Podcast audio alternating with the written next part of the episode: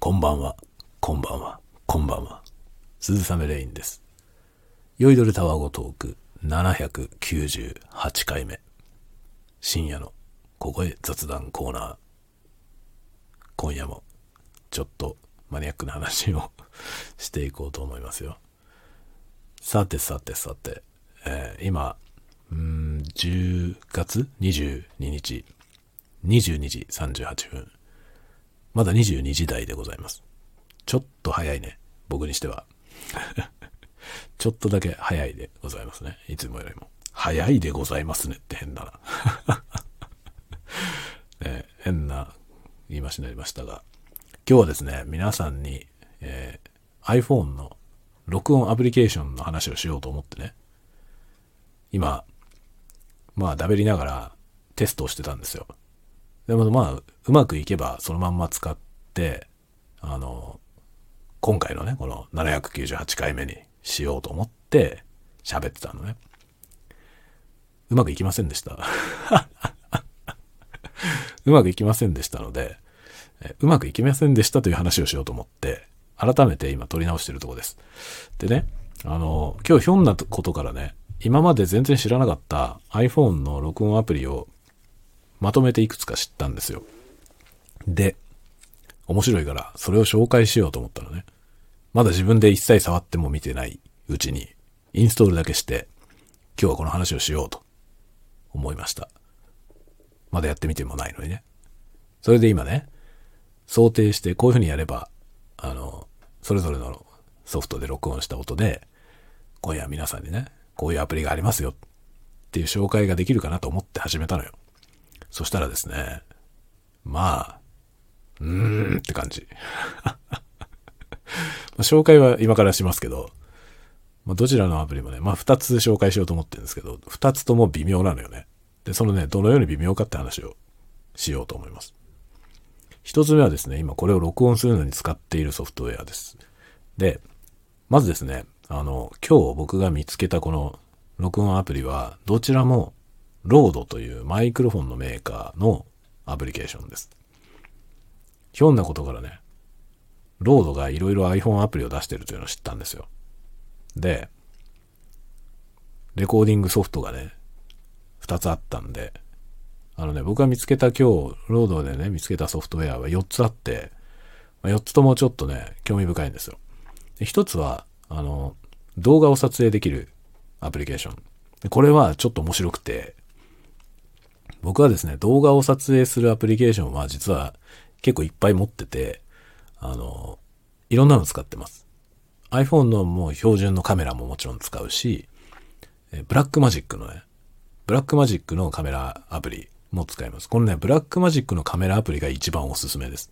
無料なんだけどすごい高機能で、で、動画を撮影する、まあ動画しか撮影できないんですけど、動画を撮影する上においては、多分 iPhone のアプリで無料版のやつで一番いいと思いますね。すごい高機能。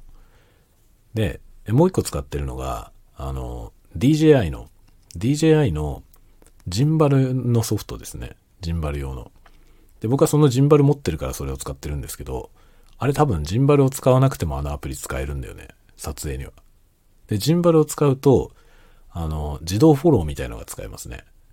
自分の顔を iPhone にこう見せて、その自分が移動したら、そのジンバルが回転して、そのフォローしてくれるっていう、自動的にね。自分一人でセルフ撮影しながら、自分が動いたら、それをこうカメラが回転して追いかけてくれるっていう、そういう撮影ができるんですよね。それは本当に、その、オスモモバイルっていうね、オスモモバイルっていうその DJI から出てる iPhone 用というか、まあ、スマートフォン用のジンバルがあるんですけど、それと連動してるアプリなんだよね。なので、そのジンバル側で操作してアプリを動かすことができるっていう、そういう感じのソフトです。これ超便利。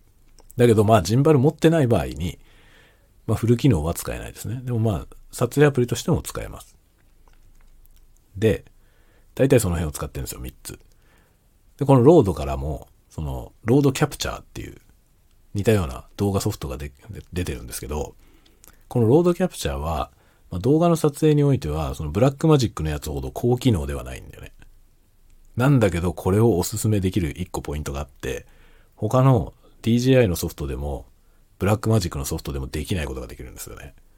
それは何かというとですね、iPhone みたいな、あの、iPhone の場合ね、カメラが両側についてるでしょその、高機能のカメラで向こう側を映すやつと、自分を映すやつ、その、iPhone のモニター側にもカメラがついてて、自分を映すことができるじゃない。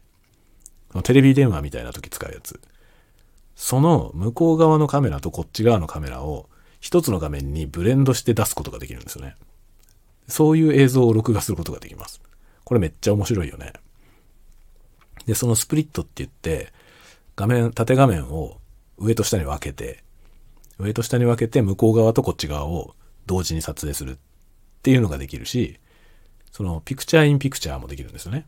向こう側の映像、そのメインの方のカメラの映像がメインで、で、こっち側のその自分の顔が映ってる方をちっちゃく入れるみたいなのができるのよ。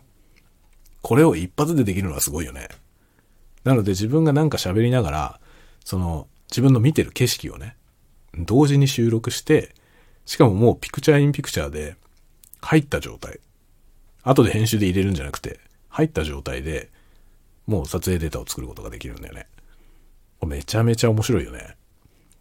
この機能はブラックマジックのやつにもないし、その、 Osmo のやつでもないんですよ。DJI の Osmo のソフトにもない。これ便利だなと思って。だから RODE Capture 入れました。これはね、面白い。で、まあ、 RODE のですね、まあ、もう一個ふざけたソフトがあったんで、それもちょっと面白いんで紹介しますけど、 RODE のね、 Pads Mobile、Pads Mobile っていうソフトがあって、それはですね、サウンドパッドみたいなソフトなのよ。で、画面に8個ぐらいアイコンが並んでて、そのアイコンを押すと、なんか音が出るのね。でもね、ふざけた音ばっかりなんだよ。使えそうなジングルみたいなやつ、ジングルっていうかなんか効果音的なやつ、シャララーンとか、あとなんだろう、あの、 applause わーってこうパチパチパチパチみたいな。お客さんがわーってこう拍手してるやつの音とかね。そういうなんかよく使うやつあるじゃない？その、ポッドキャストとかで効果音に使えそうな。ポコンとかピヨンとか、そんなのもあれば、犬猫のなんかニャンとかワンとかもあるし、そういうなんか SE 的なものがいっぱい入ってるんですけど、下品なやつが多いのよ。まず、人の絵が描いてあって、人の尻からなんか出てる絵のやつが3つぐらいあるのね。おかしいでしょ、なんか。そのね、なんか率がおかしいのよ。で、画面は、画面一つに対して10個ぐらいなのかなあれ、アイコン。10個ぐらいボタンがあるのかなパッドが。で、それが8ページぐらいあるんですよね。で、その中になんかゲロ吐いてるやつとか ゲロ吐いてるやつ、おならしてるやつ、なんかもっとやばいやつみたいな、なんか出たでしょっていう音とか、なんかもう汚ねえ音がいっぱいあって、あと、くしゃみとか咳とかゲップとかもうなんかいつ使うんだよっていう。パーティー的なね、ノリのやつがいっぱい入ってて、ふざけてるなと思いましたね。で、それ無料です。無料、それ無料アプリ。あのね、ロードパッツモバイルっていうソフトですね。これはね、面白いんで入れてみてください。もう、そのサウンドエフェクトが、ただ発音する。押せば発音するというだけのソフト。いつ使うかわかんないような音が。だからなんか、ポッドキャストとか撮るときにね、その iPhone から、そのミキサーにつないで、これでパッドで効果音出せば、まあ、ポッドキャストにそういう効果音をね、リアルタイムに入れたりできますね。するかっちゅう問題ありますけどね。おならの音とかね、ポッドキャストで使う必要はないと思うんですけどね。あの、でも子供は大喜びでした、これ、このアプリは。で、まあ、これはもう余談、今までのとか余談です。で、今日メインで紹介したいソフトは、録音ソフトです。何しろこれ音声配信だから。こういう音声配信のやつを録音できるソフトウェアが2個あるんですけど、この2個を僕は比較しようと思ったの、本当は。この2個を比較しながら、こっちのソフトはこうで、こっちのソフトはこうで、こういう風に使えますよって話をしようと思ったのよ。そしたらね、ちょっと微妙なのよ。天下のロードマイクロフォンが作ってんだけど、微妙なのよ。そのどう微妙なのかの話をね、していこうと思います。まずですね、今これを録音しているのは、ロードリポーターというソフトです。アプリケーション。iOS 用のやつを App Store から入れてます。まあ、ロードって RODE 検索すれば出てきます。ロードリポーターってなんかマイクのアイコンのやつですね。これはね、すごいシンプルな録音ソフトで、まあ、触ってみた感触、ものすごくいいんだよね。何がいいってね、あの、わかりにくいことが一切ないんですよ。何にもできないから。本当にただ録音することしかできないので、まあその分めちゃくちゃシンプルですね。もう画面はど真ん中に録音録音ボタンがボーンってあって、それを押すだけ。もう正直何もできません。本当に何もできなくて、シンプル、イズ、ベスト。わかりにくいことは一切ない。で、一応なんか設定とかあるんですけど、設定はほとんど何もできません。あの、ファイル形式がね、スタンダードっていう方が、えー、まあ、サンプルレート 44.1kHz で24ビット、ビット振動24ビットのウェーブファイルがスタンダードモードで録音できます。でもう一個がコンプレッション、コンプレストバージョンで、そっちは MP3 が録音できますね。MP3 は 44.1kHz のでビットレートが 256kbps というやつが録音できます。MP3。なので、かなり汎用性のある音声データを録音することができますね。iPhone ってもともとボイスメモっていうソフトがついてるんですけど、まあ、録音用のね。それはもう最初からついてるのね。一番使いやすいんですけど、そいつが録音したデータを書き出してどっかに持ってこうとするといきなり不便なんですよね。まずコンプレストデータ、まあ、圧縮されたデータしか録音できないという問題がありますね。ウェーブファイルが作れないんですよ。で、圧縮されたデータも M M4A っていう形式で、アップルの形式なんですよね。なので、これを他のものに持ってく。まあ、パソコンに取り込んで、DAW とかに読み込んでミックスしたいとか。っていう時に超不便なのよね。ちょうどつい先日この話をしましたけど、あの、今僕歌ってみたのね。そのミックスを頼まれて引き受けてやってるんですけど、本当にいろんな人からいろんなデータ送られてくるんですよね。で、その中に iPhone で、まあ、ウェブファイルの録音の仕方がわかんないから、とりあえずボイスメモで撮りましたっていうやつを送ってくる人もいるんですよ。そうすると M4A なんですよね、それが。で、それを Cubase に読み込もうとしたら、一発では読めなかったんですよね。で、これをどうしたもんだろうと思ったら、iTunes で Wave ファイルに変換できるというのが分かって、まあ、一旦 iTunes で読み込んで、Wave ファイルに変換して、変換したやつを Cubase に持っていくと。こういう感じになるわけですよ。めんどくさいですね。なので、何かしらこう外部アプリを入れて、ウェブファイルをいきなり録音できるといいなというのは、常々あるんですね。で、いろいろなソフトウェアで、まできるやつを探して、で、僕は北斎ってやつをいろんな人にお勧めしてたんですよね、今まで。で、まあ、その代わりに使うのにこれいいなと思って。で、このロードリポーターって、こっちの方がわかりやすいんですよ。何しろ何も設定できないし、で、も操作も何もないから、機能が何もないんで、わかりやすいんですよね。だからこれの方が、まあなんか全然ね、そのあんまり詳しくない人に説明するには、こっちの方がいいなと思ったの。ところがですよ。ところがこいつは融通が効かない。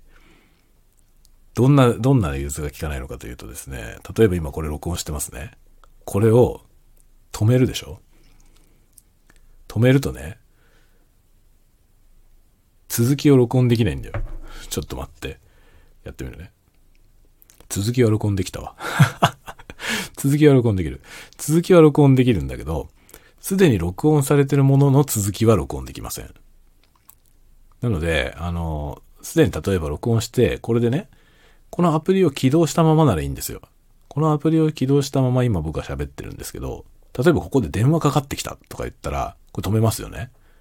で、これ止めて、で、まあ他のアプリに行くじゃないですか。まあ他のアプリに行けばいいのか。他のアプリに行って戻ってくるのは大丈夫ですね。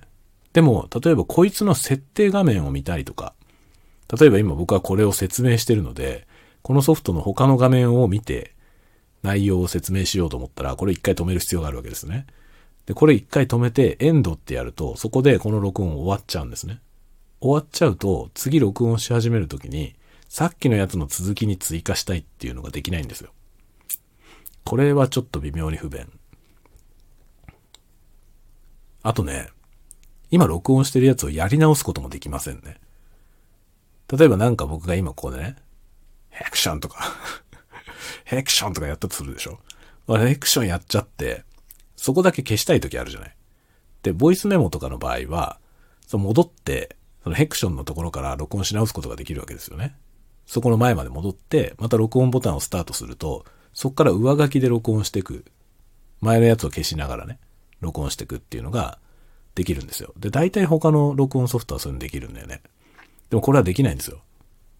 何しろ、そのね、今こう移動してるね、こう喋ってると波形がどんどん記録されながら流れていくんですけど、この流れてるやつを巻き戻す UI がないのよね。そもそもそういうことができないんですよ。これはね、なかなかすごいね。もうシンプル、本当にいろんな機能を全部削ぎ落として、もうシンプル is best っていう感じですね。だからちょっとね、やりづらいというか、これで今、まあ、僕はこのね、ポッドキャストを撮ってますけど、こんないい加減な、ね、これだからまあ、いいんですよ。これまあ、まあ、噛んでようと、今みたいななんか、もつれようとね、言葉が出なかろうと、言い直そうと、構わず進んでいくという これむちゃくちゃなコンテンツなんで、このやり方でいいんですけど、そうじゃないことの方が多いじゃない。だから、ね、まずったらやり直したいし、その、切り張りもね、必要になっちゃう。で、しかもなんか途中で何かしら起こった時に一回止めて、一回止めて続きをまた後でやりたいってことはあるじゃない。でもそういうのも、これ一回このアプリを終了したらもう、やり直しなんだよね。次はまた次のファイルになっちゃう。で、別にそれでもいいんですよね。その複数のファイルに分けて取ればいいんですけど、分けて取ったら、それ何らかの方法でそれを繋がなきゃいけないわけですよね。で、その繋ぐ作業は、このアプリじゃできないのよ。だこのアプリ一つでは完結できないってことになっちゃいますね。そこがね、ちょっといまいちお勧めできないポイントですね。ただ録音するって意味においてはものすごいシンプルで、まあ、超わかりやすいし、これね、いいなと思うのが UI、ユーザーインターフェースですね。ユーザーインターフェースはすごくいい。iPhone の画面のど真ん中に巨大な録音ボタンがバーンってあって、それを押すとスタートするんですね。で、押したら、録音がスタートすると同時に、その真ん中のボタンが一時停止ボタンに変わります。なので、また真ん中を押せば、一時停止。で、また押せば、また再開。また押せば止まる。押すとこ1個しかないですね。画面のど真ん中。適当に押せば当たります。かなり大きいボタンなんで。これはいいよ。これはだから、ボイスメモとして、ボイスメモっていうソフトがあるけどね、そのボイスメモっていうソフト以上に、ボイスメモに便利だと思いますね、これは。ちょっとメモ取りたいっていう時に、パッと押して、バババって喋って、必要な分だけ喋ったら止めて、で、また押せば喋ってっていうね。これ超便利。で、押す時に画面をいちいち見る必要がないですね。何しろ画面の真ん中に巨大なボタンがあるから、適当に押しても反応します。適当に持って、普通に持って真ん中押せばいいだけなんで、これは真っ暗闇とかで、画面出してなかったとしてもね、こう、全然手探りで押したとしても、これ多分操作できますね。すごいシンプル。これはめっちゃいいですね。だけど、あまりにもシンプルすぎて、できることが少なすぎるという問題がありますね。だからちょっとね、ちょっと込み入ったことしようと思うと、もうすぐ物足りないと思います。ただ素材取るだけだったらすごくいいですね。なのでこれで取りまくって、後で別のとこに持ってってミックスする素材として使うなら、これはすごくいいですね。まあそうなってくるとでもね、44.1で固定なのが、まあ、若干不便かもしれませんね。44.1の24ビットっていうのが固定なのよ。そこがちょっと若干なっていうところありますね。これが、そこがね、変更できたら、でも、無料じゃなくなっちゃうだろうね、きっと。48kHz が選べますよとかになると、まあ、無料で出すのはちょっともったいねえってな るんだろうね。ちなみにこのアプリケーションは無料ですけど、広告が入ったりもしません。もう完全に無料ソフトですね。だから、まあシンプルで使いやすくていいとは思います。で、作ってるのはロードなんで、信頼は厚いメーカーですね。で、 RODE の録音ソフトもう一個あるんですよ。それが僕はすごい期待したんですよ。これより高機能なやつ。ところがですね、そっちも 致命的な問題がありました。で、それはですね、 RODE Rec っていうソフトなんですよね。その名も、もうズバリ、レコーディングソフトです。 RODE Rec。で、ロードレック LE ってやつが無料で出ています。というかね、日本では LE しかダウンロードできません。LE をダウンロードすると、アップグレードしませんかってやつが出てくるのね。ボタンが。で、アップグレード、その本ちゃんのやつね、多分有料版が LE じゃないやつ。ロードレックっていう、ただそれだけのソフトがあるはずなんですけど、そっちにアップグレードすると、サンプリングレートもなんか 96kHz までいけますよみたいな。そういう説明が書いてあるんだよね。で、説明が出てきて、こういう風にいろんなことができるようになるから、アップグレードしませんか？って言って、下にアップグレード now みたいなボタンが出るのよ。で、それを押したら、あなたの国では not available って 言われて、えー、って感じだよね。なんだよと思って。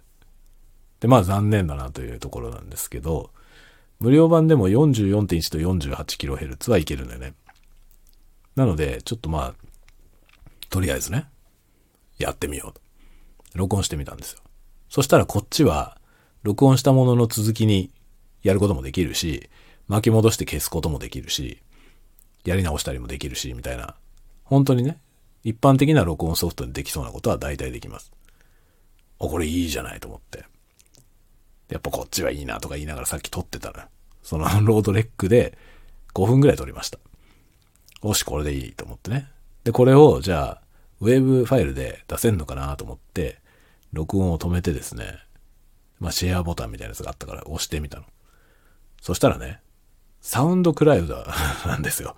SoundCloud に直結してて、 SoundCloud integrated みたいなことになっててですね、どうやら、ファイルは SoundCloud に上げるという設定になってるっぽいですね。で、もう一つブラウザーっていうのがあって、ブラウザーアプリを使って、その、IP アドレスをね、入力すると、ローカルネットワーク上のストレージにファイルを送信できるんですよ。で、もう一つ、E メールっていうのがあって E メールでどっかにファイルを送るとか、FTP っていうのがあって FTP サーバーにアップするっていうのもできるの。だけど、iPhone のローカルストレージに保存するのがないのよね。そんなことあると思ったんだけど。で、Create Audio File ってボタンがあるから、Create Audio File を押してみたんですよ。そしたらなんか Create プロセスがビューって動いて、なんかあの、プログレスバーがね、ビューっていくんですよ。で、終わって元の画面に戻るの。どこにできたの？ファイル。Create Audio File って言って、で、なんか、なんかされたんですよ。で、なんかされてそれが終わったんだけど、どこにファイルあるかわかんないんだよね。で、ファイルエクスプローラーとかで探してみたんだけど、ないんですよ。どこに保存されてるかわかんないのよ。それで、 SoundCloud integration で SoundCloud にそのシェアするってなってるんですけど、僕は SoundCloud にアカウント持ってないし、そのアカウントを設定するとことかもないのよね。アプリに。どういうことっていう どういうことっていう感じなのね。だから、普通一般の人が使うなら、まあ、FTP サーバーってこともないでしょ、普通。FTP サーバーを自分で立てて、FTP サーバーやってますっていう人いる？今時。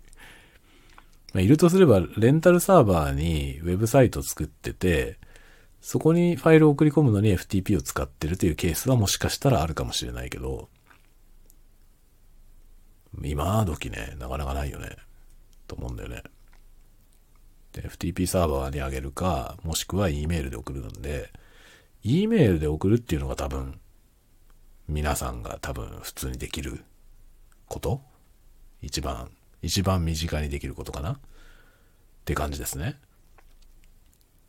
なんだよ、それって感じでしょ。どうもさ、ここなんだよね。これがもうよくわかんない。だからそのクリエイトオーディオファイルの時点でね、iPhone のローカルに保存できるようにしてほしいよね。で、他のソフトはできるんだよね。その、あの、さっきのロードリポーターの方ね、今これを録音してるのがロードリポーターなんですけど、こっちは録音を終えると、まあ、ライブラリーっていうとこに録音したものが入ってって、そのライブラリに入ってるやつは書き出しでファイルに保存することができるんですよね。そうすると、あの、ボイスメモでファイルに保存した時と同じように、どこに保存しますかっていうのが出てきて、で、iCloud にも入れられるし、iPhone のローカルにも入れられます。で、iPhone のローカルに入れれば、それを後どうするかはいろんなことができるわけですよね。例えば OneDrive のアプリを使って OneDrive に上げるとか、Google ドライブで Google ドライブに上げるとか、もできるわけ。 Dropbox でも何にでも上げられますね。だからローカルに保存できるようにしてくれれば、その先はいろいろ選択肢があるのよ。なのに、 RODE Rec、RODE Rec LE、なぜか create audio file したらどうなったかわかんない。これはね、もう、えー、って感じ。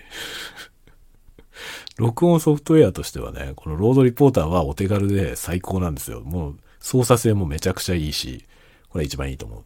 けど、これはあまりにも機能が単機能すぎて、ちょっと物足りないことが結構あるのよね。だから、ロードレックを使いたいけど、ロードレックは ファイルを保存できない。どうやら。まあ、E メールで送ればできるけどさ、E メールで送んなきゃいけないじゃない。E メールで自分のメールアドレスに送って、で、その送られてきた やつの添付ファイルを自分で、まあ、どっかにあげるとかね。まあ、そりゃいいわけですけど。ちょっと一手間じゃない。そういう感じですね。ロードの録音ソフト2個見つけましたけど、2個ともちょっといまいち。いまいちですね。でもどちらも多分ウェブファイルが保存できるのよ。だからウェーブファイル、あの、ロードレックの方は AAC、AAC じゃねえや、えー、AIFF か。AIFF と CAF とウェーブ、WAV の3種類が選べるようになってたかなって感じでしたね。で、このリポーターの方、ロードリポーターの方は WAV のウェブファイルか、あの、MP3 のどっちかが保存できます。いいんだよ、どっちも。いいんだけどさ。いいんだけどちょっといまいちなんだ。どっちもいまいちなんだよね。だからね、本当はこの2つを比較して、で、その、それぞれで録音したやつを繋いで編集してね、で、今回、ロードのね、こういうアプリがありますよ。これを使うとウェーブファイルが録音できますよ。っていう話をしようと思ったのよ。ところがまあ、めんどくせえということ。ロードレックはちょっとめんどくさいということが分かったんで、めんどくさいとはいえ、まあ、E メールでやればできるからやってみるかちょっと、今これはね、ロードリポーターでここまでずっと喋ってきましたけど、ここで一旦止めて、で、これはもう続きは録音できないんで、これを一旦止めて、それでロードレックの方で今から切り替えてね。で、それは E メールで送って、で、PC で繋いで、今回のこの798回目にしようと思います。ちょっとそういう風にやってみよう。今一旦止めて、 RODE Rec の方に切り替えてみます。はい。というわけで変えてみました。こちらはロードレック LE です。さて、今どうなってんの？えー、マイク。これはですね、多分、 RODE のマイクを使うためのアプリだと思いますね。なので、マイクが認識されないので、今、 Blue Yeti を使ってるので、RODE のマイクじゃないということで、マイクのとこに、なんって書いてあります。マイクないみたいじゃんね。だけど、波形は明らかに録音されていて、これは Blue Yeti で録音できているんじゃないかなと思うんですが、どうなんでしょうね。ちょっと今ね、あの、リアルタイムの、あの、プレイバックは聞けないので、僕はダイレクトモニターで聞いてます。なので、本当に Blue Yeti で録音されてるかは今、波形を見ただけではちょっとわかんないんだけど、多分 iPhone のマイクの波形ではない気がするんで、これで録音されてるはずですね、 Blue Yeti で。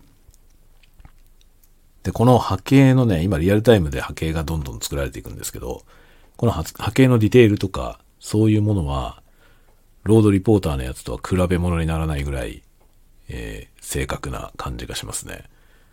まあ、 RODE Reporter のやつはすごく狭い範囲に出てるから、あんまり細かく見えないんですけど、こっちは画面の真ん中がその波形の表示画面なんで、かなり明確に見えます。これは面白い。例えばこれ、録画、録画したいね。この画面を録画ししながら録音できれば最高だな、これ。でもね、ライトニングなんでね。ライトニング端子が1個しかないんで、この、そのね、あの、iPhone の画面を外に HDMI で出しながらね。で、かつ、 Blue Yeti を繋いで録音するっていうことができないんだよね。一度に1個しか繋げられないからね。なので、同時にやりたいけど、本当は。本当は同時にやりたいけど、多分これできないですね。電源だけは供給できるけどね。電源供給しかできないはずなんだよな。これ、ライトニング2つに分岐できればね、HDMI で外に出しながら、映像を外に出しながらマイクを入力することはできるかもしれませんけど、多分 iPhone はそういうことはできないよね。というね、感じです。で、こいつは、まあ、そのね、ファイルの保存がめんどくさいんだよ。このファイルがこのまんまローカルに保存できれば、それを OneDrive に上げてとかできるんだけど、E メールという E メールで送るというよくわかんない仕様なんで、なんでなの？なんでこういうことになってんの？本当によくわかんないね。で、サウンドクラウドの多分、あの、インテグレーションのせいだと思いますね。サウンドクラウドに保存するのが、もう、デフォみたいな、そういう仕様っぽいですね。だから多分これなんかの商品に紐づいてるアプリなんじゃないかな。マイクに。で、マイクが、その、そういうもんなんじゃないのかな。あの、サウンドクラウド向けというか、サウンドクラウドとコラボしてる商品なんじゃないかな。それで、アカウント作って、で、そこにね、この作ったものは、もうどんどん簡単に、その、ワンボタンで、サウンドクラウドに保存されるよ、みたいな。そういう仕組みなんじゃないですかね、これ。ちょっと定かではないけど。ね、そこがちょっとめんどくさいね。なのでこれ、これをね、ちょっとね、この後 E メールで送ってみますよ。E メールで送ったらどういう風になるのかなっていうのはちょっとやってみたいんでね。で、E メールで送ってみた上で、で、それを、えー、あれですね、あの、PC に送って、PC に送ってというか PC で受信して、で、さっきの、えー、ロードリポーターの方で録音したデータも、えー、ワンドライブに上げて、その PC で受信して、で、二つを繋いで、今回のね、この798回目のタワゴトークは、そのようなプロセスを踏んで作ろうと思います。なので今この部分に関しては、えー、ロードレック LE というソフトを使っています。まあ、ちなみにアップグレードってボタンはありますが、アップグレードできません。ジャパンには not available です。なんでやねんって感じだけどね。なんでリージョンによってこれが、あれなんだろう、not available なの？決済の問題ですかね。日本円で決済することができないのかな。そんなことあるかな。ね、海外のソフトだってね、日本から円で買えるやつありますよね、いっぱい。なんで、 RODE ともあろうものが、なんでですかね。ていうか、これ、これ、あれだよね。でもね、その、一応違いがね、説明されてるので、アップグレードすると何ができるようになるのか書いてあるんで、まあ、ちょっとチラッと読んでみたんですけど、別にローカルストレージに保存できるっていう機能はなかったね。 Dropbox に対応するとかなんかそういうのはありました。だからその LE じゃないやつにしたら、 Dropbox、Dropbox を連携して、その作ったファイルをね、オーディオを Dropbox に保存するのはできるようになるみたい。 Dropbox だけじゃなくてさ、Google ドライブとか、OneDrive とかもやってほしいよね。で、 OneDrive やってほしいな。 OneDrive にできれば、僕もかなり便利なんですけどね。で、僕は基本的にあの、iPhone のローカルでなんかしたやつはね、だいたいワンドライブに上げてんですよね。あの、マイクロソフト僕はマイクロソフトのあの、オフィス365。今はマイクロソフト365って名前か。あの、マイクロソフト365課金ユーザーなので、ワンドライブがね、テラバイト級にあるのよ。だから、何でもワンドライブに上げて共有してますね。すごい便利。まあ、あんまり評判良くないけどね、ワンドライブ。ワンドライブのあのアプリが評判は良くないですよね。あの、Windows 機で、えー、いろいろなものをこう、勝手にクラウドに共有するというね 勝手にというか、ちゃんと設定された項目をやってるんだけど、あれ設定が分かりにくいからね。だから多分、なんか意図通りに動かせないっていう人が多いんだと思いますね。それで、こう不満がね、ユーザーの不満が高まってる感じですけど、あれね、実はちゃんと使いこなすとワンドライブ超便利ですよ。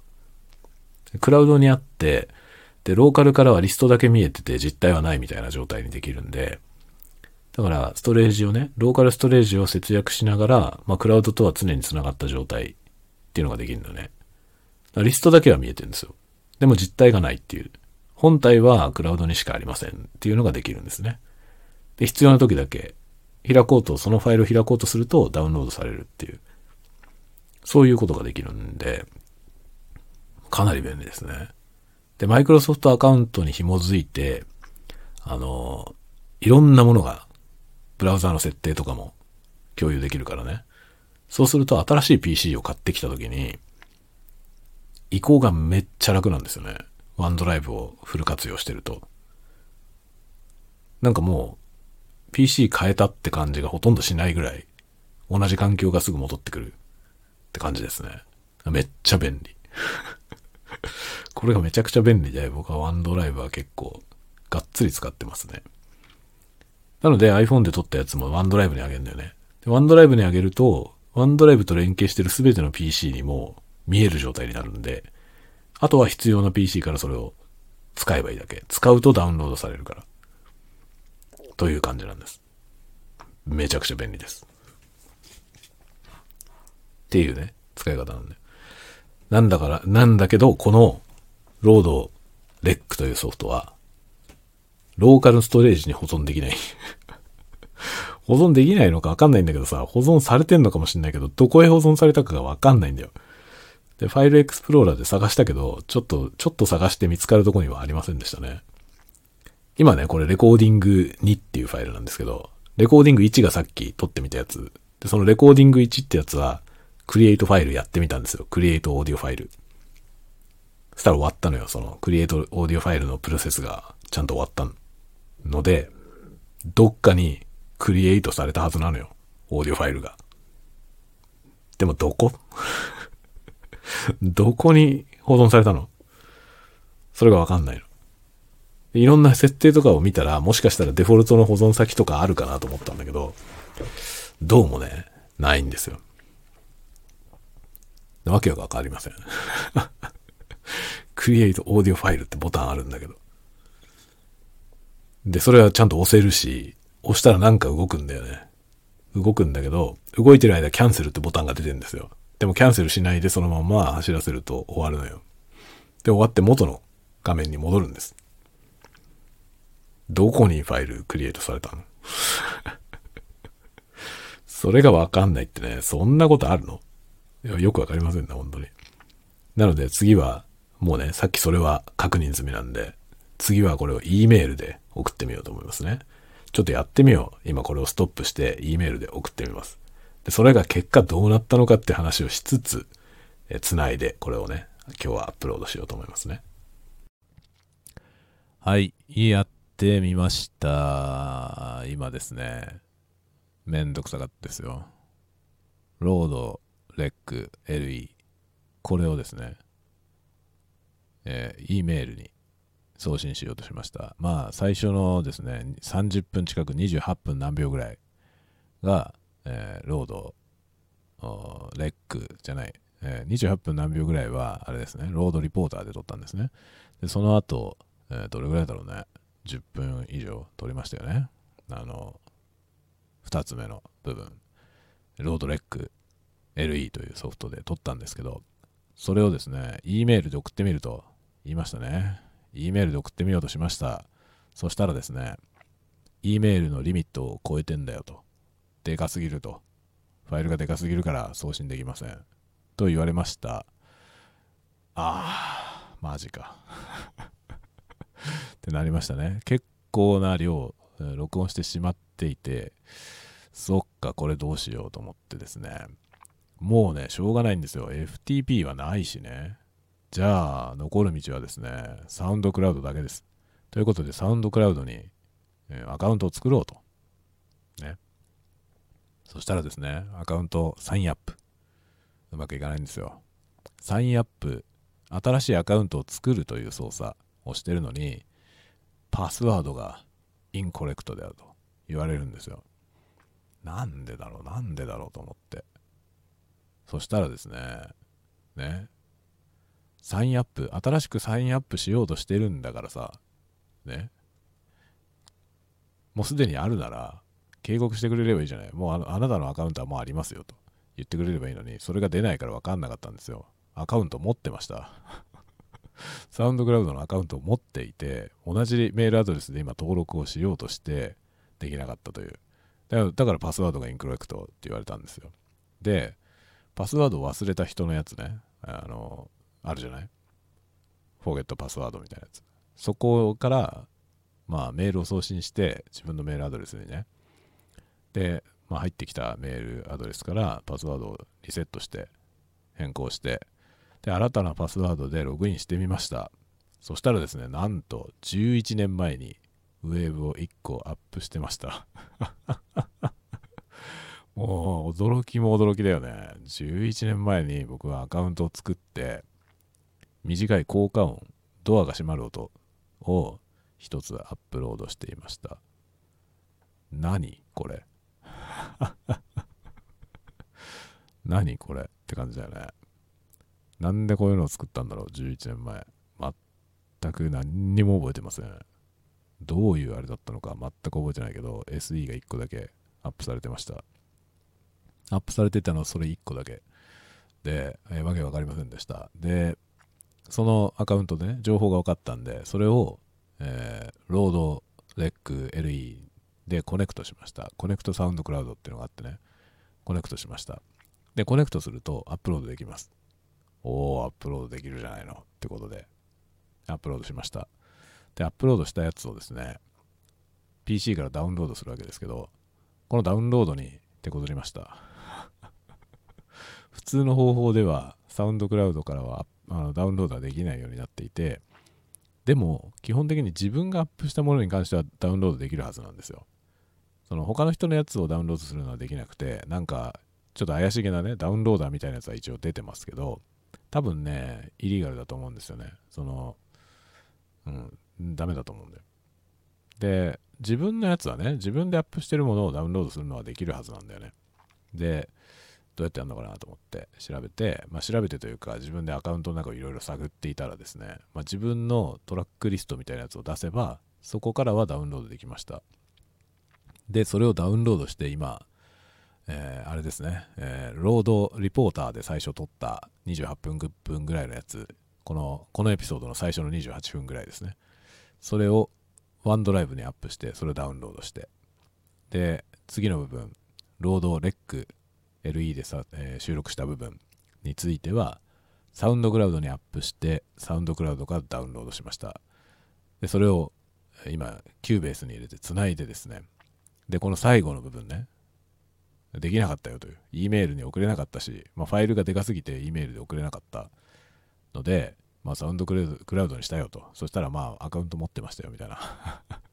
この話ね。この話の部分を録音するのにもう iPhone に戻るのめんどくせえと思って、今、 Cubase でそのまま録音してます。なので、えー、最初の部分は、えー、最初の部分とそのセカンドブロックの部分、 RODE、Rec、LE で収録した部分ですね。その部分までは、 Blue Yeti。で、それ以降の部分は、これはですね、 TASCAM の TM82 という超安いダイナミックマイクを使って録音してます。まあ、 TASCAM のこれいい、いいですね、このマイク。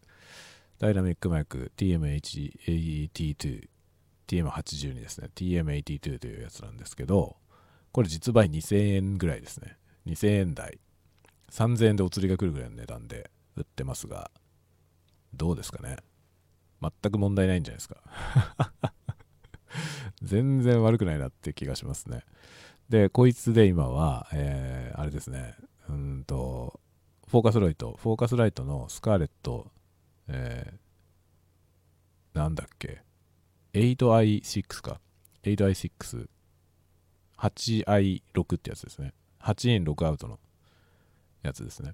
その 8i6 にの、えー、サードジェネレーションですね。サードジェネレーション 3, 3ジェンというやつです。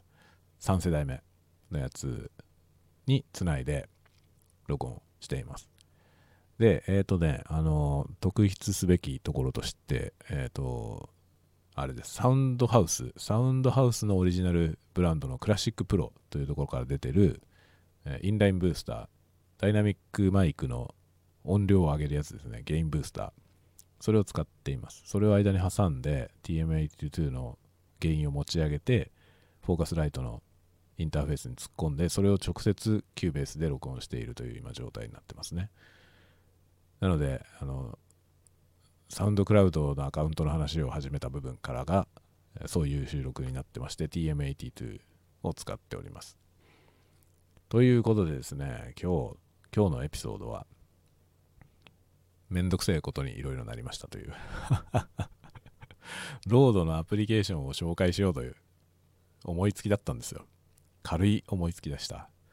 軽い思いつきでやってみたらですね、非常にめんどくさいことになったということですね。スタンド FM のアプリでいいんじゃないかなと 思いましたね。ただし、ウェーブファイルで録音したいということはあるんだよね。それはニーズとしてあると思うんですよ。スマートフォンだけどウェーブファイルを取りたいっていうことありますね。まあ、あの、その、なんだろう、録音機材としてね、スマートフォンを使うんだけども、その後の処理があるっていう場合ですね。スマートフォンだけで全部完結するなら別にウェブファイルにできる必要はないかもしれませんけど、今回のね、歌ってみたみたいに、歌ってみたで誰かにミックスしてもらうというね、でそれでファイルを送んなきゃいけないというケース。まあ、今回はそれで僕がミックスなので僕にみんな送んなきゃいけないんですけど、その時にウェーブファイルで送ってくれと言ってるわけですね。で、まあ、できないっていう人もいるんで、わかんない。どうやってやっていいかわかんない。まあ、説明も一応ね、しましたけども、その説明を見て、なおできない。まあ、アプリを入れられないとかですね、そういうなんかいろんな事情があって、できませんという人もいましたので、まあ、そういうのはしょうがないねっていうことで、M4A、M4A でもいいよと。っていうふうにしたんですけど、M4A はめんどくさいことが分かったんですよ、今回ね。って感じなんで、やっぱりね、ウェブファイルでの録音っていうのは、なんかできた方がいいと思うんですよ。なので、なんかそのね、まあ、標準機能でできるようにしろよって話なんですけどね。それなってないから、あの、ボイスメモでね、標準のボイスメモがウェブファイルを書き出せれば何も問題ないんですよ。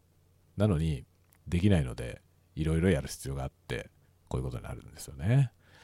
で、今回、ロードのね、アプリケーションがあったから、すごい期待したんですよ。これはいいんじゃないのと思いました。そしたらね、このシンプルな方のソフトはいいけど、その収録したものをね、巻き戻して録音し直したりっていうことができない。で、ちょっと良さそうなアプリの方はすごいいいけど、ファイルが保存できない。ローカルストレージにファイルが保存できないという致命的な問題があって、まあ、サウンドクラウドを連携できるんであれば、便利ですね。サウンドクラウドには共有できるので、ババーっと録音して、それサウンドクラウドに上げとく。で、後でね、サウンドクラウドから引っ張ってくる。っていうのはできますね。で、サウンドクラウドに上げられるので、まあ、そのまま公開したいようなものを作る場合でも、サウンドクラウドは便利ですね。そのまんま、あの、リンクをね、シェアすれば、リンクシェアできるんで、そういうやり方で配布することもできます。なので、音声配信やりたい場合に、それはね、なかなかいい方法かもしれませんね。で、サウンドクラウドっていうのは、あの、あれなんですよね、無圧縮のオーディオを配布できるサイトなんで、これはね、かなり便利ですね。なんか、あの、コンテンツとしてね、売りたいっていう場合にも、サウンドクラウドを使って売るようなことも多分できると思いますね。ただ、販売しようと思うと、サウンドクラウドの課金アカウントにしなきゃいけない気がするな。ちょっと僕は詳しくは知らないんですけど、そんなこともね、できます。確かできるはずです。ちょっとそこは詳しくは調べてみないとわかんないんですけど、多分できるはずっていうところですね。だから実際なんかね、サウンドクラウドで、そのサウンドファイルを販売してるやつ見たことあると思うんだよな。多分あれ SoundCloud だったと思うんですよね。なんでできると思いますけど、ちょっと定かではないところですね。まあでもアカウント持っておけば、こういうね、その RODE の、 RODE Rec LE っていうソフトからアップできるんで、まあこれは、うん、どっちを取るかってとこですね。なんでこうなってんだろうね。 RODE のこの RODE Rec で、ローカルストレージに保存できる風にすればいいと思うんだよね。そのロードリポーターってやつができるからさ。ロードリポーターできるんだから、その同じ機能を載せればいいだけでしょって思うんだけど。なんかそこはなんでなのかわかりませんが、うまくいきません。ので、まあサウンドクラウド、ちょっと録音機能がいろいろついているロードレック LE を使ってサウンドクラウドに上げるか、もしくは超シンプルな録音機だけど、ロードリポーターを使ってローカルに保存できる。で、保存したら、まあどこにでもシェアできるというね。そういう状態にするか。まあこれが分かりやすいんじゃないかなと思います。過去に僕は、北斎というソフトをね、おすすめしてましたけど、北斎というソフトは、まあ便利だけどね、便利なんですけど、設定とかはやっぱりちょっと潜んないといけないし、うん、まああんまりユーザーフレンドリーって意味では、やっぱロードのやつの方がもっとフレンドリーかなという感じは受けましたね。というような今日は iPhone の録音事情、若干バージョンアップ、若干バージョンアップ版でございました。えーどうですかね？面白かったですか？僕はなかなかね、発見がいっぱいあったんで、僕にとっては面白いエピソードになったかなと思います。ただ、まあ、あまり興味がない人にとっては、どうでもいいような話かもしれませんね。録音なんて別にしねえよっていう。スマートフォンで別に録音なんてしねえよっていう人も多いと思うんでね。えーなんとも言えませんけど。配信するだけならね、別にこういうことをする必要はないので、普通にスタンド FM のアプリでね、僕は毎回適当に録音して、そのまんま配信してるので、あれで全然何も問題ありませんからね。それでいいんですけど、ちょっと他のソフトでっていうね、あの、下心を 出したらこのありさまでございました。でもまあちょっと楽しかったですね。ロードからいろいろ出てるよっていうのが分かったっていうところで、今日はこの辺にしたいかなと思います。ではではでは、たまにはこういうエピソードもということで、今日は Cubase で編集したやつをアップロードしようと思っております。酔いどれタワゴトーク、また次回のタワゴトでお待ちしております。おやすみなさい。おやすみなさい。おやすみなさい。